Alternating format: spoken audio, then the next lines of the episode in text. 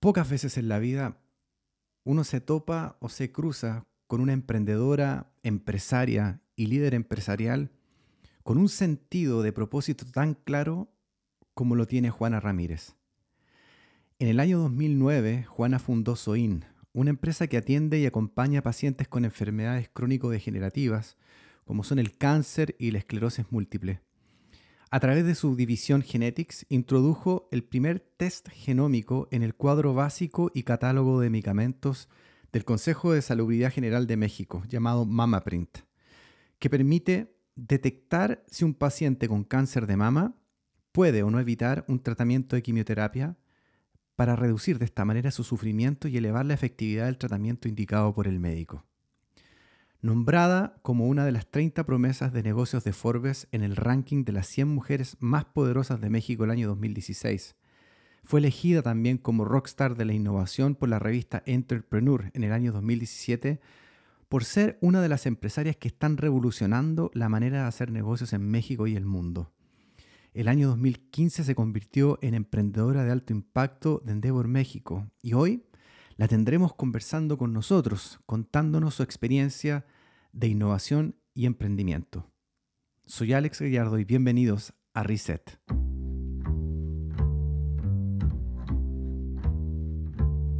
Bueno, ya estamos en línea con Ciudad de México, específicamente con Santa Fe. Juana nos acompaña, Juana Ramírez. ¿Cómo estás, amiga? Buen día. Muy bien, buen día, muchas gracias. Encantada de platicar contigo. Perfecto. Cuéntanos así en un minuto, ¿cómo se ve México por estos días? Eh, y nada, supongo que el planeta está descansando un poco de toda nuestra contaminación, nuestra actividad diaria. Así es, y así lo estamos pensando varios, como que el planeta se está reseteando en realidad y nos está mostrando cuál es nuestro rol finalmente en este mundo que nos cobija. Juana, eh, como conversábamos antes de empezar a grabar, hay tanto para conversar contigo, ¿ah? a partir de este emprendimiento de Soin, que está, del cual también nos va a contar mucho. Hay tanto para conversar las mujeres en el emprendimiento de la ciencia, el reseteo un sistema de salud y bienestar público. Pero en este primer approach, para que la gente también te conozca y, demos como inicio a la conversación, conversemos un poco de esta, de esta innovación que hiciste tú en, en, el sistema de salud pública y, privada en México con este sistema de concierto o acompañamiento para enfermos de cáncer. Cuéntanos un poco de eso a grandes rasgos. Pues mira, eh, cuando me preguntan eso y, lo, y además lo eh, señalan como, como innovación, me da un poquito de pena porque siempre siento que no me inventé nada. Eh, poner al paciente en el centro de todos los procesos, creo que lo dicen todos los libros de medicina en la página 1. El asunto es que se queda normalmente en la teoría y volverlo una realidad no es tan sencillo eh, para los sistemas de salud públicos y privados. Entonces, en realidad lo que hicimos fue eh, poner al paciente en el centro y dedicarnos con mucha pasión a acompañar a los pacientes que tienen enfermedades complejas, enfermedades como cáncer, esclerosis múltiple, artritis reumatoide, que si bien no son la mayoría de los pacientes del sector, sí son los que más cuestan. Perdón. No, te preocupes. Entonces, entiendo que lo, interesante de, la innovación y el emprendimiento que tú, llevaste a cabo tiene que ver con haber puesto al sujeto beneficiario, ¿cierto?, del servicio en el centro, en este caso al paciente. Eh, cuéntanos cómo fue ese proceso, cómo tú llegas finalmente a, a determinar, mira, aquí hay una oportunidad, si yo pongo al paciente en el centro de la discusión, algo distinto nos tiene que salir. ¿Cómo llegas tú a, construir esa idea? Déjame darte dos niveles de respuesta. El primero es el, personal, ¿no? El, del emprendedor que lo mueve a algo, que lo motiva a algo. Entonces, en el, en el plano personal, eh, yo me declaro una emprendedora social. Y un emprendedor social no es necesariamente alguien que lleva una fundación o una ONG, sino alguien que necesita el impacto social como su mayor indicador de éxito, ¿no? Otro tipo de emprendimientos tienen eh, en, los, los indicadores económicos, y está muy bien y es correcto, este, en los indicadores económicos tienen el termómetro para saber cómo va su proyecto, cómo va su empresa. En un emprendedor social, el termómetro tiene que ver por supuesto, con cómo va evolucionando económicamente el modelo, pero sobre todo con cuál está siendo el impacto real que su modelo de negocio está generando en la comunidad a la que decidió transformar. Entonces, ese, ese, ese por un lado es un, un, aspecto bien relevante de por qué esto sucede. En el plano empresarial, en realidad llevo 22 años trabajando en el sector salud eh, y particularmente me tocó trabajar con gente que tiene el reto de enfrentar una enfermedad como el VIH, como el cáncer, como la hemofilia, como las enfermedades huérfanas, que mayoritariamente, este, pues muchas de ellas no tienen cura, ¿no? eh, hoy la medicina ha ayudado a que se prolongue eh, su vida, es, es, el término clínico es la sobrevida, ¿no? Del tiempo que pasa después del diagnóstico hasta el deceso de un paciente. Entonces hemos ido ampliando la sobrevida a través de la ciencia. Eh, y, y, con la sobrevida, pues entonces la otra preocupación es la calidad de esa vida, ¿no? Uh -huh. Entonces, eh, hace casi 11 años y después de trabajar en 12 organizaciones de salud públicas y privadas, es decir, trabajé con compañías farmacéuticas, con hospitales privados, con aseguradoras, con instituciones públicas, este, incluso con las Naciones Unidas. Eh, y un poco frustrada porque no encontré el eco suficiente en esas organizaciones para poner al paciente en el centro. Entonces decidí Oye, y, emprender. Y, disculpa, y, disculpa, que te Dime. interrumpa, y disculpa que te interrumpa, y, y digamos que no estamos hablando de organizaciones menores, o sea, estamos hablando de No, que 12 organizaciones de alto calibre, eh, donde tú, y qué interesante lo que nos cuentas, o sea, no encontraste el eco para decir, yo quiero poner al paciente en el centro de, de la conversación, no encontraste eco ahí. Y entonces no, parece que decidiste por las tuyas, parece. exacto. Entonces, eh, como le hacemos muchos emprendedores, un día decidimos dejar la certeza eh, institucional o corporativa, decir, pues voy a emprender y voy a tratar, un poco mi idea era cómo hago un prototipo mínimamente viable y entonces regreso con esas mismas organizaciones y les digo, miren, miren, sí se puede, ¿no? Hagámoslo de esta Claro, manera. sí se Y aquí hay podía. un, exacto, y aquí hay un primer elemento eh, para quienes escuchen el podcast, que tiene que ver con la verdadera innovación y disrupción dentro de las organizaciones. Yo le digo hoy mucho a los jóvenes que, que no estoy tan segura de si necesitamos más emprendedores o más intraemprendedores Claro. Para que nos ayuden a innovar en esas organizaciones enormes que tienen toda la infraestructura, los recursos. Porque mira, si, si en realidad alguna de esas empresas con las que trabajé antes me hubiera escuchado, pues chance y el modelo de Soin sería 10 o 100 veces más grande de lo que eh, nosotros hemos podido hacer con nuestros propios recursos. Y entonces, Mm. si en efecto el objetivo es impacto social, también tenemos que empezar a pensar en dónde sembramos la semilla, en dónde puede hacerse este, exponencial de una forma más rápida. Con estas eh, circunstancias, pues un día vendí mi coche, este, le hablé a mi hermano y contratamos a una secretaria y arrancamos en una oficina de dos por dos Ujú. en una colonia central en la Ciudad de México a pensar y a buscar maneras y herramientas para proponer disrupciones en el sistema de salud. Y la primera con la que nos encontramos fue con la introducción del concepto del diagnóstico genómico en pacientes oncológicos como herramienta de optimización de recursos y de mejora del, eh, de, de la respuesta del paciente a los tratamientos. Entonces, empezamos a traer a México primero, y, y hoy suena hasta pretencioso decir que fuimos los pioneros, pero es la verdad. Eh, empezamos a traer a México el concepto de los estudios genómicos, arrancamos con una prueba que se llama MamaPrint, Ujú. que había sido desarrollada en, en Holanda y que permite identificar en pacientes con cáncer de mama el grupo que se va a beneficiar de quimioterapia y el grupo que no, el grupo que tiene un cáncer de bajo riesgo y que por tanto eh, no requiere, su, su, su, mecanismo de curación es cirugía y después de eso seguramente algunas sesiones de radioterapia, pero la quimioterapia no solo no será necesaria, sino que no representa ningún beneficio para el paciente.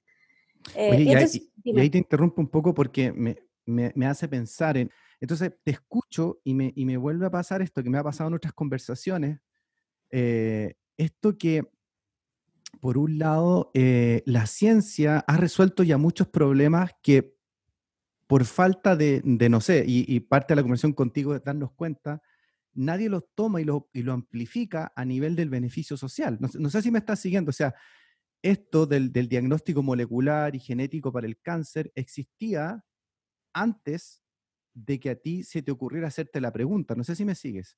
Nadie había llevado, eh, a nadie se le había ocurrido, hecho la pregunta de cómo nosotros, poniendo al, al, usuario en el centro, podemos traer esta, estas tecnologías, ¿cierto?, para beneficiar a una cantidad de gente enorme. ¿Esto pasa muy a menudo en el mundo de, de, la, de la salud, de la salud pública particularmente?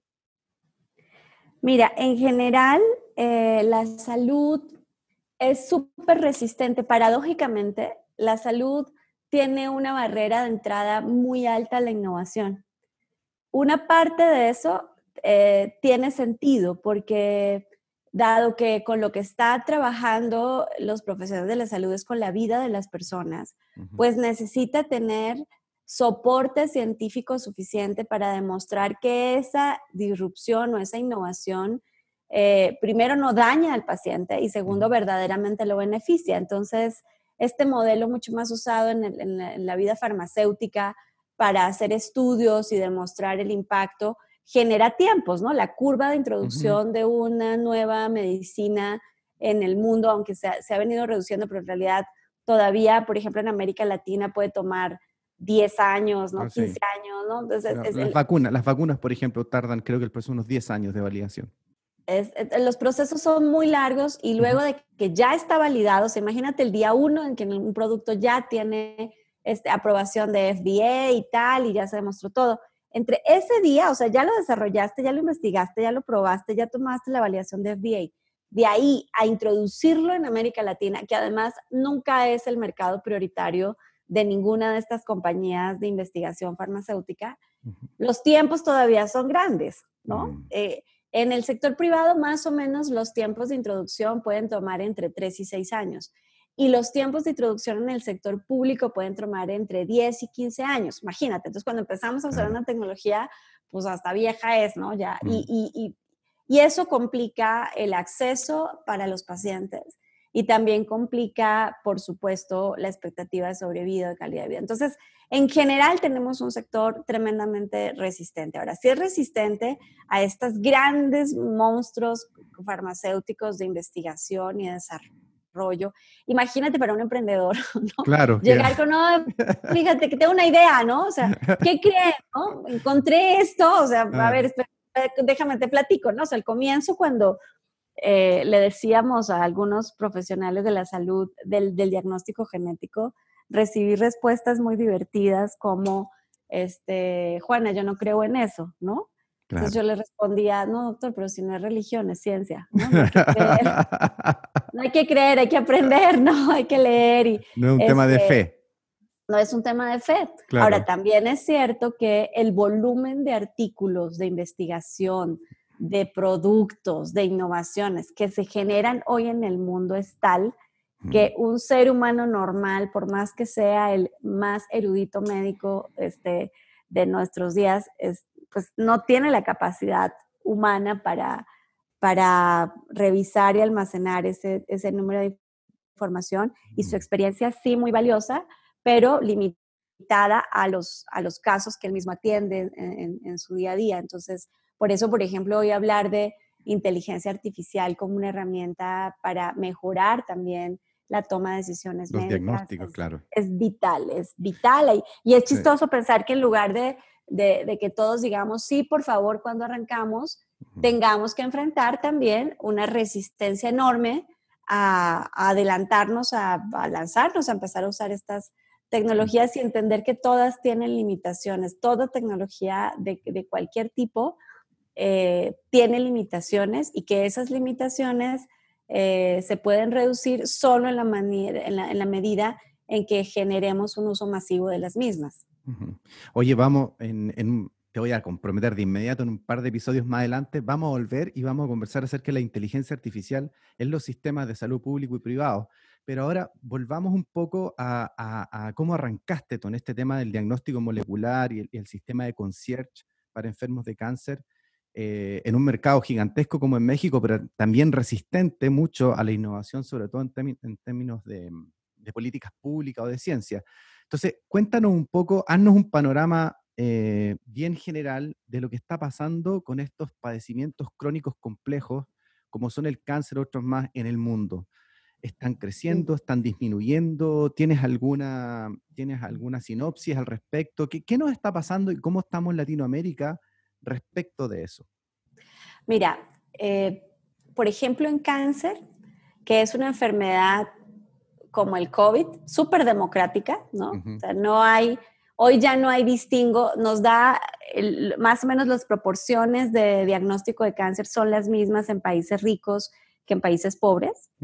Eh, cambia un poco el tipo de, de, cáncer que diagnostiques, pero en realidad estamos hablando más o menos de los mismos volúmenes de pacientes. Sin embargo, la diferencia la sigue dando la mortalidad. Eh, el 70% de las muertes por cáncer en el mundo las aportan los países de, ingresos medios y bajos.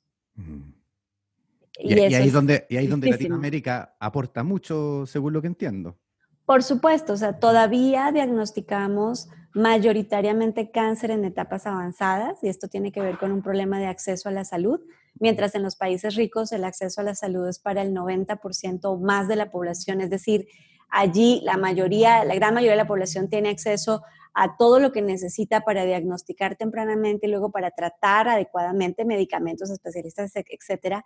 En América Latina apenas el 30% de la población tiene acceso suficiente a las herramientas, a las medicinas, a los mecanismos necesarios para atenderse. Por eso el 70% de los, de los fallecimientos los seguimos poniendo en los países más pobres. Y estos datos son de la, de la, Organización Mundial de la Salud, según entiendo. así es. Eh, claro, están ahí, cualquiera de nosotros puede ir y cotejarlos eh, de que es así. Entonces, ¿cómo entras tú ahí? Tú, tú haces este panorama y dices, oye, está pasando esto, ocurre esto, ¿qué puedo hacer yo desde una oficina de dos por dos, como decía ¿cierto? frente a estos números que son gigantescos y en una pelea de animales grandes, como son los grandes laboratorios, y de repente apareces tú, ingresas ahí, ¿sabes qué?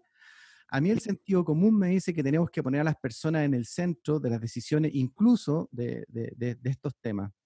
Eh, Déjame decirte que además estaba un poquito asqueada de, de, escuchar y de ver todos los días el doble discurso de la salud, ¿no? Porque muchos de estos grandes corporativos y organizaciones, cuando tú llegas a sus hermosos lobbies, pues ves unos cuadros divinos, unas frases en la pared que dicen trabajamos por la salud de la humanidad, lo más importante son las personas, el paciente en el centro, todo lo que tú quieres. Pero cuando pasas la puerta, ¿no? Y ves el día a día de la gente que allí trabaja, esa no es la conversación.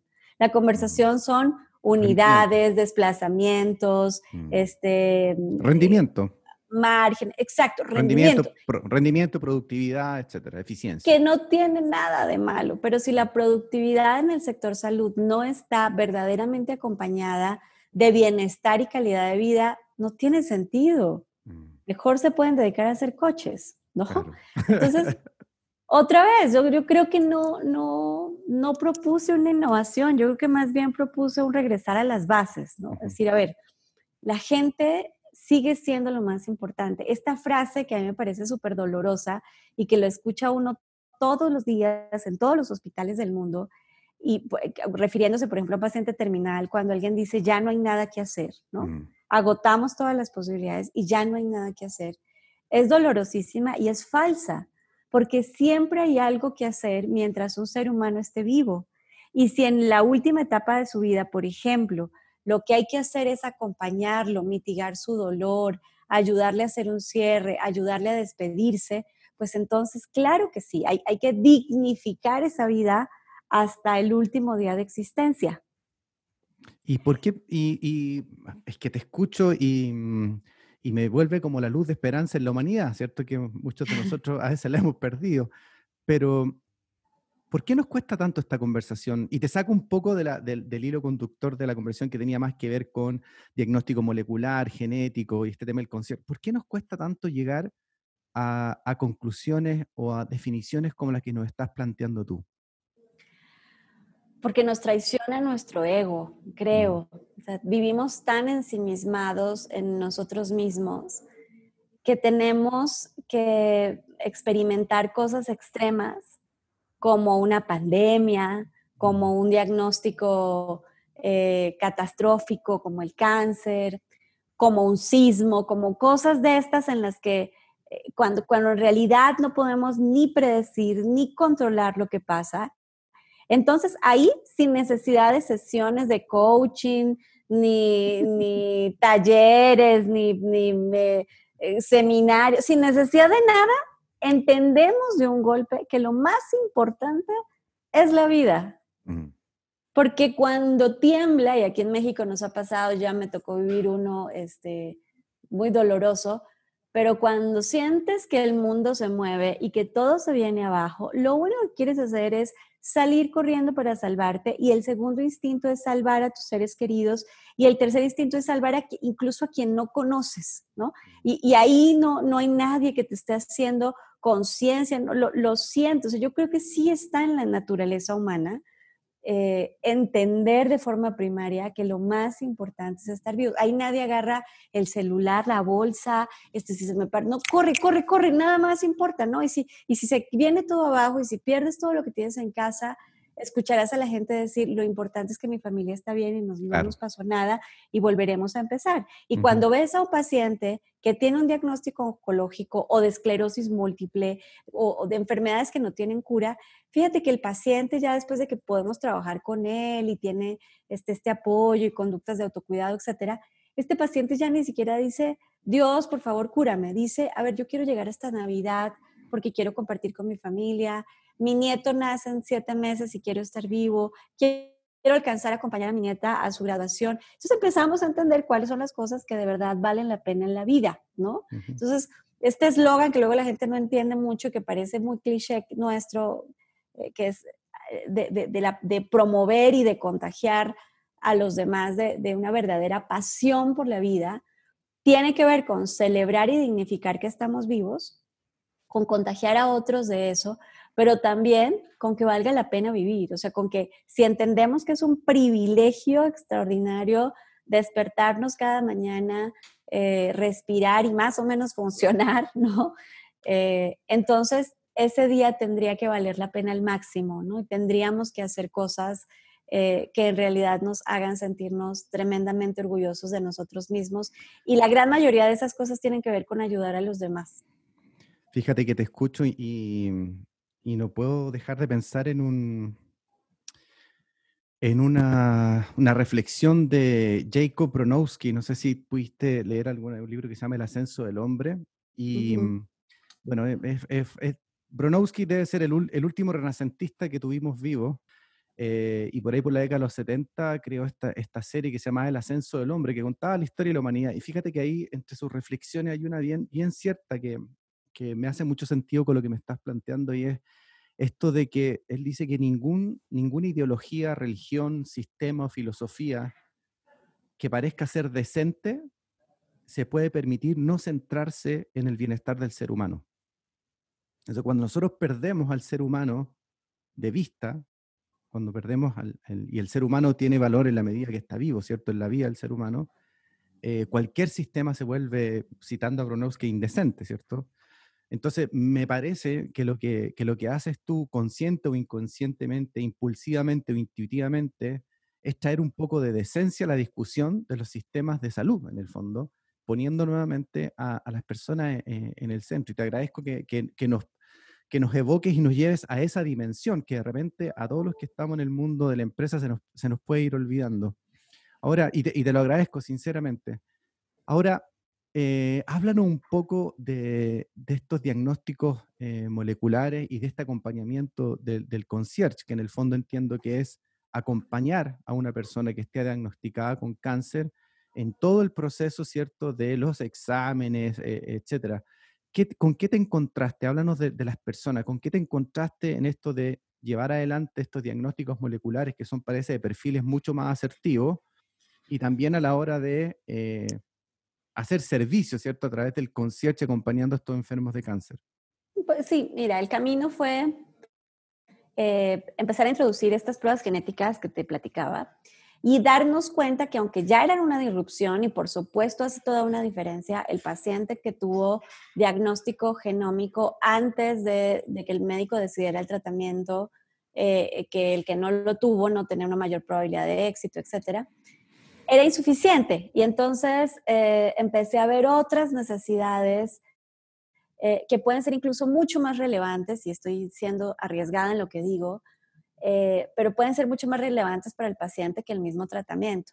Por ejemplo, Por ejemplo. otros datos de, de, la Organización Mundial de la Salud que son tristísimos es que más del 50% de las mujeres con cáncer son abandonadas por sus parejas durante o después del tratamiento.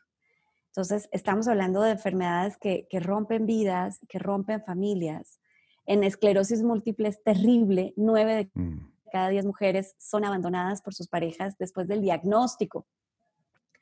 Entonces, si tú le preguntas... Es que, es que, vuelvo al tema de la decencia de nuevo de, de, de Bronowski. Me, parece brutal e indecente además. Es brutal. Pero si tú les preguntas a esas mujeres qué les duele más, si los dolores relacionados con su enfermedad o el dolor del abandono, y qué es más retador, si la enfermedad o vivir una enfermedad, además solas, pero seguramente con hijos, pero despedidas del trabajo, todas esas circunstancias, la verdad es que, híjole, no es, es difícil escoger cuál es el verdadero problema o tomar ese el discurso tradicional de, mira, enfócate en tu enfermedad. Imposible, ¿no? Imposible. Muchos pacientes en los sistemas públicos de salud van a la primera quimio, a la segunda quimio y a la tercera quimio abandonan. Y desde nuestra perspectiva diríamos, pero ¿cómo hacen eso? Es una locura. Sí, bueno, pregúntale por qué lo hace. Lo hace porque ya no tuvo con quién dejar los niños ese día, lo hace porque tuvo que elegir entre irse a, tomar su tratamiento y ese día alimentar a su familia. En fin, hay unas, unas circunstancias sociales y emocionales eh, y económicas eh, que, que nos obligan a entender que la salud no es un tema lineal, es un tema transversal a todas las circunstancias humanas. Entonces, con este entendimiento decidimos crear el servicio de concierge, que es eh, un modelo de acompañamiento en el que una persona es asignada a cada paciente y esa persona se convierte en su ángel guardián, se convierte en su apoyo, se convierte en su asistente personal y entonces los concierge les ayudan a los pacientes desde hacer trámites administrativos, envío de medicamentos, citas eh, médicas y hospitalarias, todo lo que tiene que ver con, con, con la enfermedad, pero también a identificar necesidades de apoyo emocional, nutricional, de cuidados paliativos, y, entonces desplegamos una serie de servicios con un equipo adicional de psicólogos, de nutriólogos, de tanatólogos, de paliativistas, que complementan. Nosotros no tratamos el paciente, el paciente está siendo atendido en el hospital público o privado de acuerdo a su, a su derecho a biencia, de acuerdo a sus posibilidades, pero nosotros lo que hacemos es acompañar y complementar ese proceso del paciente, ojo, y de la familia y de los cuidadores, porque quien cuida al paciente, y, parece que tengo un sesgo grande de género, pero no es mío, es de la sociedad ese sesgo. Eh, los cuidadores de los pacientes en América Latina son 97% mujeres. Y el que cuida al paciente no es una persona, lamentablemente no es una enfermera, alguien especializado, no es la mamá, la tía, la esposa, la hermana, eh, que también renuncie a su trabajo, ojo, que también renuncie a su desarrollo profesional, personal, porque tiene que cuidar a los enfermos y a los adultos mayores del hogar, que dicho sea de paso, hoy son además la población más vulnerable para, para lo que estamos viviendo. Entonces, eh, otra vez hay un tema ahí de sesgo, pero bueno, este, pero, entonces pero nosotros trabajamos... Eh, pero dame un segundo y, y, te pido disculpas, es que hiciste tres, cuatro ideas súper interesante en esta, en, esta, mm, en esta pasada que hiciste y me quiero, hay dos que me llamaron la atención y no quiero que abandones esa idea. Primero, este tema de la segregación nuevamente y segundo, eh, lo que dijiste primero que me llamó mucho la atención, esto de las personas que son, eh, entre comillas, voy a usar este concepto que es medio fuerte, desechadas producto de haber sido diagnosticadas con una enfermedad eh, de padecimiento crónico.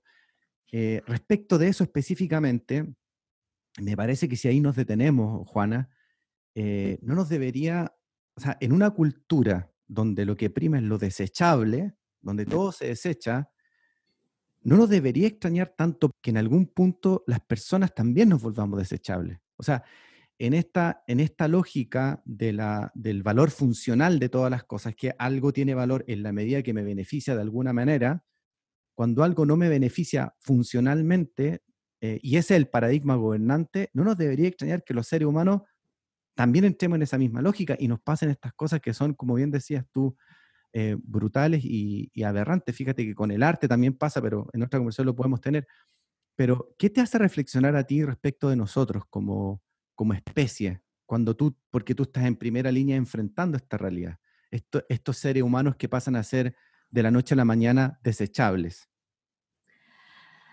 Mira, podría pararme en, la postura de la defensa acérrima de las víctimas, ¿no? Pero me gustaría más, y creo que tiene que ver más con mi personalidad, ponerme en un lugar más central. Porque cuando digo eh, las mujeres abandonadas, quién sabe qué, este, parece que estoy hablando de un grupo de hombres malditos que no tienen la sensibilidad para acompañar. Eh, pero creo que es más profundo que eso. Mira, hace unos años con un caso eh, de, cáncer en una pareja muy joven, eh, esto es una, una, chica de 34 años y su esposo que se habían casado y acababan de tener un bebé que apenas tenía un poco menos de un año. Y ella se enteró eh, el embarazo que tenía cáncer y decidió no tratarse hasta después de cerrar su periodo de lactancia. Lamentablemente era muy tarde y aunque luchó con todas sus fuerzas, eh, finalmente falleció.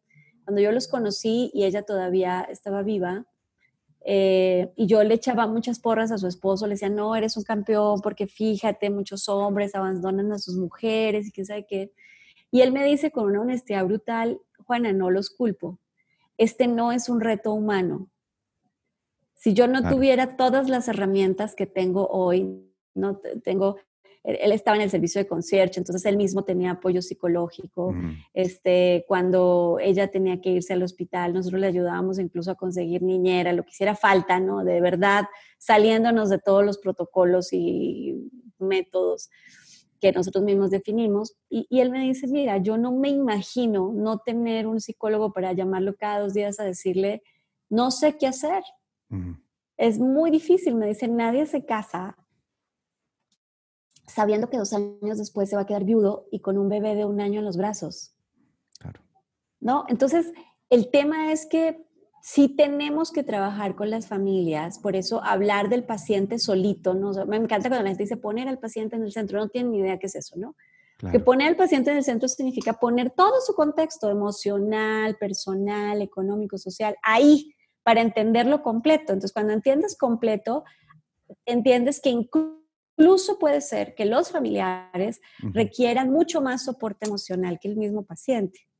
Y, requiera, dime. No, es, que, este, es que te escucho, te vuelvo a escuchar y, me hacen sentido algunas cosas de las que hemos venido reflexionando en el podcast. Y una de esas cosas, y que, que veo donde está mucho del valor de lo que tú has hecho, en esta capacidad que, que, pocos lamentablemente tienen de ver a lo que se llama la realidad subyacente.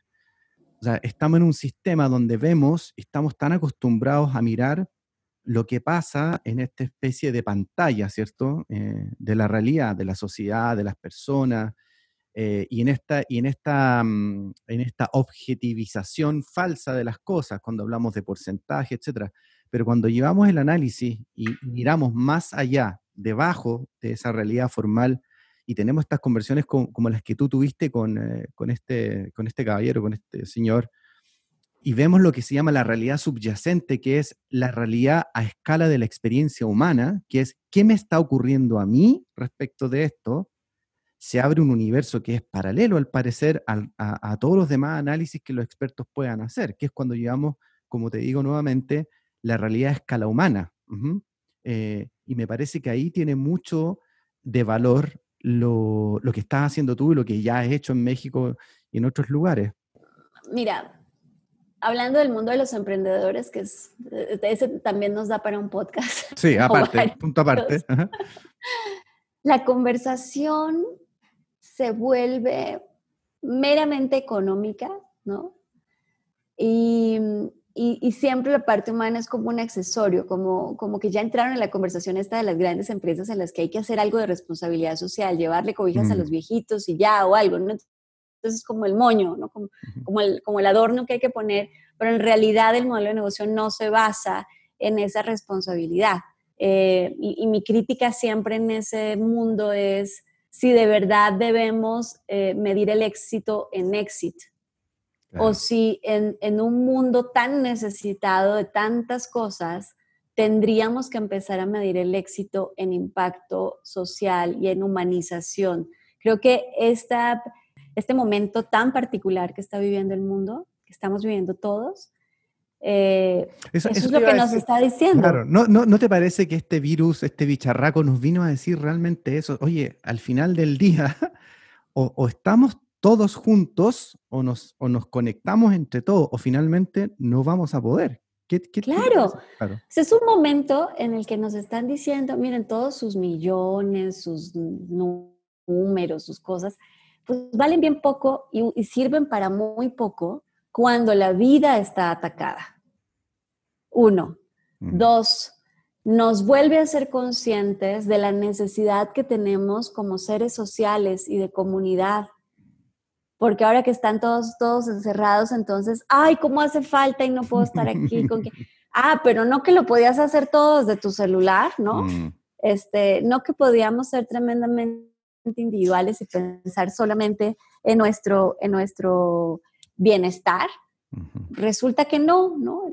Qué, qué triste que tengamos que tener estas sacudidas tan radicales y ojalá me, rompería el corazón pensar que después de una experiencia tan dura como esta, eh, no, eh, no tengamos al final de esta experiencia un mundo distinto, un mundo que cambió. Si nuestra tendencia es a tratar de recuperar nuestra vida como estaba, eh, no habremos entendido nada. Juana, te agradezco realmente esta, esta conversación. Estamos comprometidos para un par de episodios más. Eh, volveremos a conversar más de la humanización de, las empresas, de los servicios, de la salud, del reseteo de un sistema de salud y bienestar público y también de más mujeres emprendedoras en la ciencia. ¿Qué te parece? Me parece muy bien. Muchos, muchos cafés que tomarnos tú y yo. Así es. Así que gracias, Juana. Un abrazo para ti. Un abrazo de regreso. Bye.